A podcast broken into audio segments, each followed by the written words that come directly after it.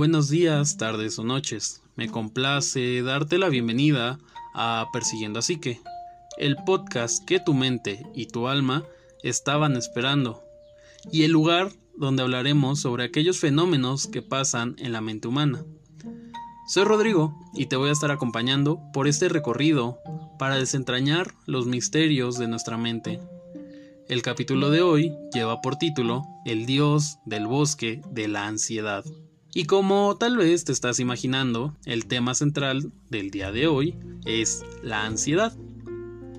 Para lograr explicar esto, vamos a dividir el tema en tres puntos.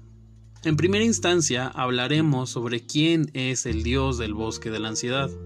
Después hablaremos sobre qué es la ansiedad y por último, hablaremos de algunas formas en las que podemos llegar a manejar la ansiedad. Ya entrados en materia, hablemos sobre el dios del bosque de la ansiedad. Este era un dios menor, regente de las sierras salvajes, los pastores y los rebaños. Se le vinculaba a la fertilidad, la sexualidad masculina y las brisas vespertinas, se le representaba como un ser mitad humano y mitad cabra, y tiene diversos orígenes, pero el más aceptado es aquel donde es hijo de Hermes y una mortal cuya identidad aún se desconoce. Así que podríamos decir que esta mortal es hija de fulana o de sutano. Entonces, ¿cuál es el nombre de este dios? El nombre del dios que el día de hoy estamos analizando es Pan. Su homólogo romano es Fauno. Se cuenta que debido a su aspecto, la madre de Pan, al contemplar la mitad cabra de su hijo, se asusta y lo abandona en un bosque. No creo que la señorita Sutana haya ganado el premio a mejor madre mitológica o a mejor madre de la antigua Grecia. Hermes, por el contrario, al enterarse de este suceso, vuela muy preocupado en busca de su hijo y encuentra al recién nacido Pan abandonado en un bosque. Este se lo lleva a vivir al Olimpo y aquí recibe el nombre de Pan, cuyo significado es de todos, ya que trae mucha diversión a todos los olímpicos, porque era un pequeño ser muy travieso y juguetón. Los relatos cuentan que nuestro pequeño dios menor va creciendo y un día decide abandonar el Olimpo para vivir en los bosques de Arcadia. Los antiguos griegos contaban que él era un dios muy tranquilo y amigable. De igual forma, era bastante lujurioso con las ninfas, las cuales huían despavoridas debido a su aspecto tan peculiar, mitad cabra, mitad humano. Este dios disfrutaba mucho de realizar coyotitos matutinos en los bosques de Arcadia. Pero surgía un pequeño problema. El problema venía si alguien o algo lo despertaba de sus pequeñas siestas matutinas, ya que esto lo hacía entrar en cólera. Era tal su ira que espantaba y hacía huir a todo ser vivo que estuviera cerca de él. Debido a esto, los mortales, los antiguos griegos, crean el término de pánico, aludiendo al temor que podía generar en otros al desatar su ira. Después de hablar de la figura mitológica del dios Pan, tal vez te puedes estar preguntando qué tienen en común la ansiedad y este dios mitad cabra, mitad humano de origen griego. En este sentido, la ansiedad se podría comparar con Pan, ya que cuando ésta está dormida es bastante amigable y no genera ningún cambio en las personas. Por el contrario, cuando la ansiedad, al igual que Pan, se despiertan, las personas pueden llegar a sentir tanto miedo que se podría igualar al pánico que este dios generaba al momento de ser despertado de una de sus siestas matutinas. Este pánico generalmente se percibe por las personas como una amenaza cuyo origen es desconocido. No sabemos a qué le tememos, pero algo nos está causando temor y nos está gritando huye. Pero Rodrigo, ¿qué es la ansiedad? Es una reacción automática que nos prepara para enfrentarnos a una amenaza. Por así decirlo, es una emoción y se parece a muchas otras emociones que tenemos en nuestro cuerpo, en nuestro organismo, en nuestra mente. Y cumple un propósito muy específico. Es un mensajero que le avisa al cuerpo cuando debe protegerse o cuando debe huir. Y antes de continuar, me gustaría mencionarte que todos hemos experimentado ansiedad alguna vez y no hay ningún problema con ello. El problema viene cuando ésta aparece de forma constante y repetitiva. Pero, ¿cuál es su origen? Para esto, déjame contarte otro pequeño relato. Hace miles de años, el ser humano, antes de siquiera ser llamado como ser humano, tenía que afrontar peligros y situaciones que atentaban directamente contra sus vidas. Nuestros antepasados eran presas en exceso fáciles para otros depredadores, y la ansiedad nos ayudaba a gestionar estas situaciones. Les permitía huir del peligro o en el peor de las situaciones, luchar para poder defenderse y sobrevivir. Esto funcionaba gracias a la activación de un mecanismo en el cuerpo que más adelante vamos a ver. En la actualidad los peligros que atentan con nuestra vida, afortunadamente, son mucho menos frecuentes que aquellos a los que se enfrentaban nuestros antepasados. Pero lamentablemente o afortunadamente, este sistema de alarma no ha evolucionado con el paso de los años. Y se pone en funcionamiento siempre que percibimos un peligro. Incluso se activa aunque estos peligros actualmente no necesariamente se puedan afrontar con la lucha o con la huida. ¿A qué me refiero con esto? Los peligros a los que tenemos que hacer frente actualmente son más frecuentemente de orden social. Pero, ¿por qué pasa esto? Vamos a detenernos un segundo a pensar el porqué de este cambio. El humano es un animal social, un animal que necesita estar en contacto con otras personas para poder sobrevivir. Situándonos en la actualidad, los riesgos que atentan a nuestra integridad física han disminuido de forma considerable. Ya no tenemos que preocuparnos porque un tigre salvaje llegue a nuestros hogares y nos coma. Ahora, aquello que nos genera ansiedad está ligado o estrechamente relacionado con la idea de hacer algo que genere rechazo en las otras personas, ya que, repito, tenemos la necesidad de relacionarnos con el otro. Es una de las características que nos hace ser humanos. Y entonces, ante este panorama, aparecen situaciones o pensamientos que pueden generar ansiedad.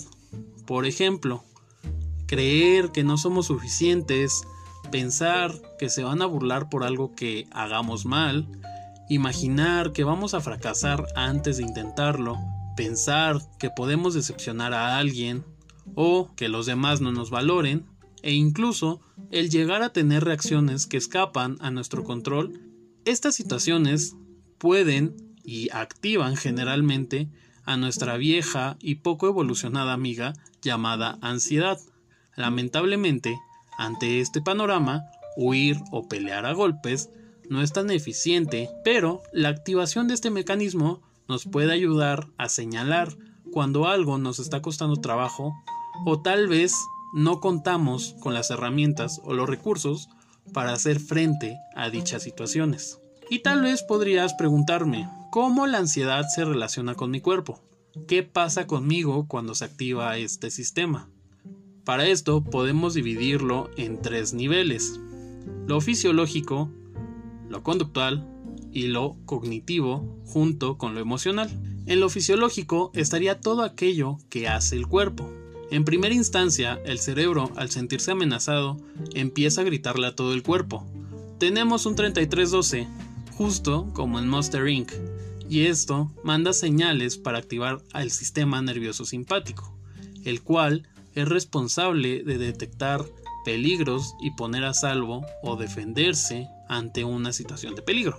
Esto desencadena muchas reacciones. La primera es que el cuerpo libera adrenalina a lo largo de todo el sistema. Esta hormona es responsable de activar las demás reacciones que el cuerpo va a tener con la finalidad de protegerse. Reacciones como aceleración del corazón o taquicardia, hipervigilancia o respirar de forma acelerada, sudoración excesiva, dificultades respiratorias, tensión muscular o temblores, molestias digestivas e incluso mareos o sensación de inestabilidad. Recordemos que el cuerpo, al activar este sistema, lo que busca es huir desesperadamente o, en el último de los casos, defenderse. Y cada una de estas reacciones que el cuerpo tiene son para garantizar la huida o la defensa, para poder mantener el organismo lo más sano posible. Todos estos cambios son necesarios para afrontar estos peligros, que en el lejano pasado atentaban contra la vida de nuestros antepasados. Hoy en día es necesario que tengamos estas reacciones automáticas para enfrentarnos a los peligros que comprometen nuestra integridad. A nivel conductual se describe todos los comportamientos que se presentan ante esta situación. En otras palabras, aquello que hacemos cuando este mecanismo se activa. Por ejemplo, comportamientos de evitación, hipervigilancia o estar muy alertas, cambio en el patrón de sueño, y esto se puede observar como dificultades para poder dormir o conciliar el sueño. Cambios en los patrones alimenticios como falta de ingesta de alimentos o por el contrario, exceso de ingesta de alimentos por ansiedad. Incluso podemos percibir que existe una falta de control en las reacciones que podemos tener ante estas situaciones. Por último, tenemos el tercer nivel, el nivel cognitivo y emocional. Aquí entra todo aquello que pensamos, sentimos al momento de experimentar la ansiedad. Podemos llegar a sentir nerviosismo, angustia o incluso irritabilidad. Por otra parte, nuestra mente puede estar pensando cosas como pensamientos catastróficos o negativos. Estos pensamientos generalmente son acelerados, van muy rápido dentro de nuestra cabeza. Son intrusivos porque llegan sin ser invitados y por último, son muy difíciles de detener, son como estos amigos borrachos que es muy complicado correr. Estos pensamientos repetitivos giran en torno a aquello que nuestra mente está percibiendo como peligroso. Por ejemplo, antes de una exposición, la persona que va a exponer podría estar pensando, ¿y si me equivoco? Seguramente se van a burlar de mí. ¿Y si tartamudeo? ¿Y si doy mala información? ¿Qué tal que notan que estoy nervioso y se burlan de mí? ¿Qué tal si me caigo antes de llegar a exponer y se ríen? Y ya no expongo. Mientras la ansiedad esté presente, va a haber preocupación por lo que vaya a pasar en dicho evento que estamos percibiendo como peligroso. Esto hace que sea difícil detener estos pensamientos que llegaron de la nada relacionados con el evento y a su vez existen dificultades para concentrarse, lo que genera olvidos y o distracciones frecuentemente, ya que recordemos estamos en un estado de hipervigilancia. Esto, bueno, mejor dicho, todo este conjunto genera entorpecimiento a la hora de tomar decisiones. Pero si es una reacción del cuerpo, ¿por qué dicen que es una enfermedad? Para esto, tenemos que responder a la pregunta ¿qué es lo patológico? Lo patológico es todo aquello que genera disfunciones o alteraciones en la vida del sujeto. La ansiedad, recordemos, todos la hemos experimentado y todos tenemos este mecanismo que se puede activar en algún momento dado. Por ejemplo, antes de un examen, una junta, una presentación, antes de algún evento importante, pero pasando ese evento, la ansiedad, al igual que Pan, se duerme. En este sentido, se vuelve algo patológico cuando la ansiedad está presente de forma constante, reiterada y afecta el buen funcionamiento, o mejor dicho, el buen desarrollo de la rutina en el día a día de la persona. ¿Y cómo puede llegar a afectar esto en mi vida? Si la ansiedad, al igual que el dios Pan, se mantienen despiertos, el cuerpo de la persona no descansa y esto genera que el sistema inmune se ve afectado, por lo cual la persona es más propensa a enfermarse. De igual forma, aparecen enfermedades que se relacionan con el estrés o la ansiedad, enfermedades como colitis o gastritis. Como veíamos en las reacciones cognitivo y emocionales, la ansiedad puede generar pérdidas en la memoria y esto se debe a que el cerebro está en vigilancia constante y prioriza esta actividad antes que el almacenar datos o información nueva. De ahí que las personas perciban que hay pérdidas en la memoria o que no recuerdan ciertos eventos o ciertos detalles. También el estar constantemente en guardia, estar constantemente esperando el peligro para huir o defendernos, puede evitar que la persona logre conciliar el sueño, alterando así sus patrones en el sueño.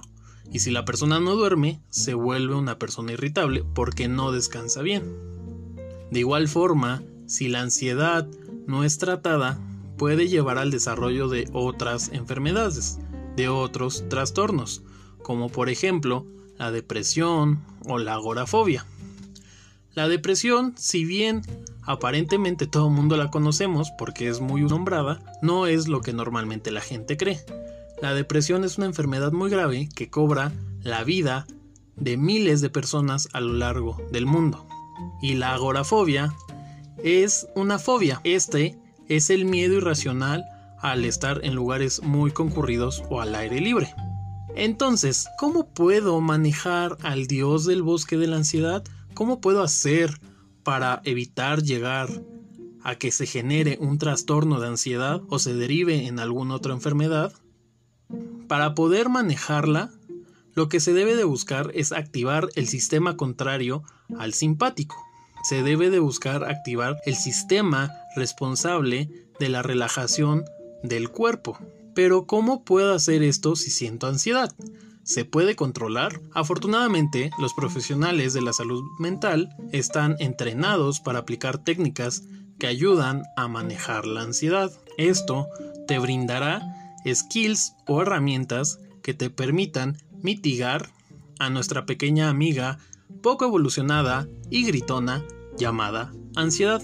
De igual forma, el psicólogo se dará a la tarea junto con el paciente de encontrar el origen de esta ansiedad, de encontrar por qué se está generando para poder trabajar en ello y mejorar la calidad de vida de las personas. De igual forma, el día de hoy te traigo tres actividades que te van a ayudar a manejar la ansiedad. La primera de ellas es el mindfulness. Esta es una técnica que se puso muy de moda recientemente y se basa en la práctica oriental de la meditación. Estudios demuestran que realizar estos ejercicios de manera constante reduce la ansiedad de forma muy considerable.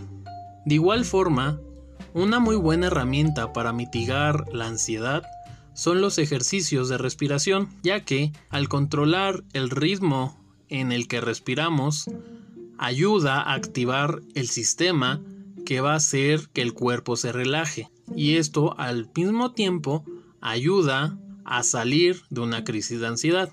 Porque entonces, si logro activar este sistema, mi cuerpo percibe que ya no estoy en peligro y entonces la ansiedad, al igual que el dios del bosque de la ansiedad, se duermen.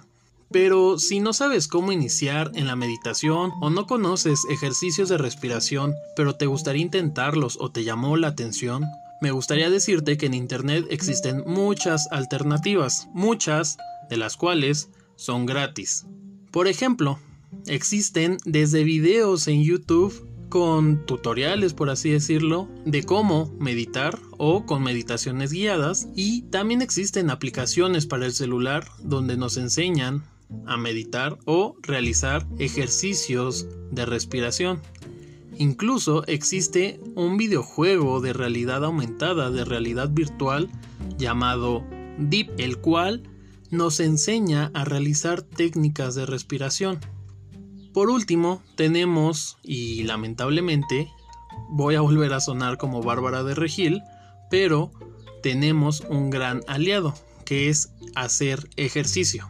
La actividad física integrada en la rutina diaria ayuda a canalizar la energía del cuerpo, libera estrés, tensiones y al mismo tiempo distrae a la mente. Hace que deje de pensar en aquello que le está preocupando para enfocarse en la actividad física que se está realizando. Es importante mencionarles, contarles, que el hacerle un pequeño espacio a estas actividades en nuestra rutina diaria ayudará a disminuir los niveles de ansiedad de una manera increíblemente eficaz. Entonces, enlistando las opciones que podríamos usar para reducir los niveles de ansiedad hasta poder acudir con un especialista, tenemos el hacer ejercicio, practicar la meditación o el mindfulness y hacer ejercicios de respiración. Recuerda que el acudir con un psicólogo hará que la persona adquiera recursos o herramientas que son necesarias para afrontar los problemas de la vida. Esto hará que la persona descubra muchas más cosas de sí misma y entonces tenga un mayor conocimiento de sí. Por último, y antes de acabar el episodio del día de hoy, me gustaría dejarles una frase que Sigmund Freud alguna vez dijo. Las amenazas a nuestra autoestima o la idea que nos hacemos de nosotros mismos causan con frecuencia mucha más ansiedad que las amenazas a nuestra integridad física. Como hemos visto a lo largo de este episodio, en la actualidad aquello que activa la ansiedad está en el entorno social y no tanto en lo que puede dañar físicamente a la persona. Lo importante es tomar acciones para poder mejorar nuestra calidad de vida. Por mi parte, no me queda más que darte las gracias por tu atención a lo largo de este capítulo. De igual forma, me gustaría desearte que tengas una excelente tarde, día o noche. Nos encuentras en Facebook, Instagram, Twitter y YouTube como Persiguiendo a Psique. Nos estamos viendo, o mejor dicho, escuchando en el siguiente capítulo y hasta entonces no me queda otra cosa que decirte más que adiós.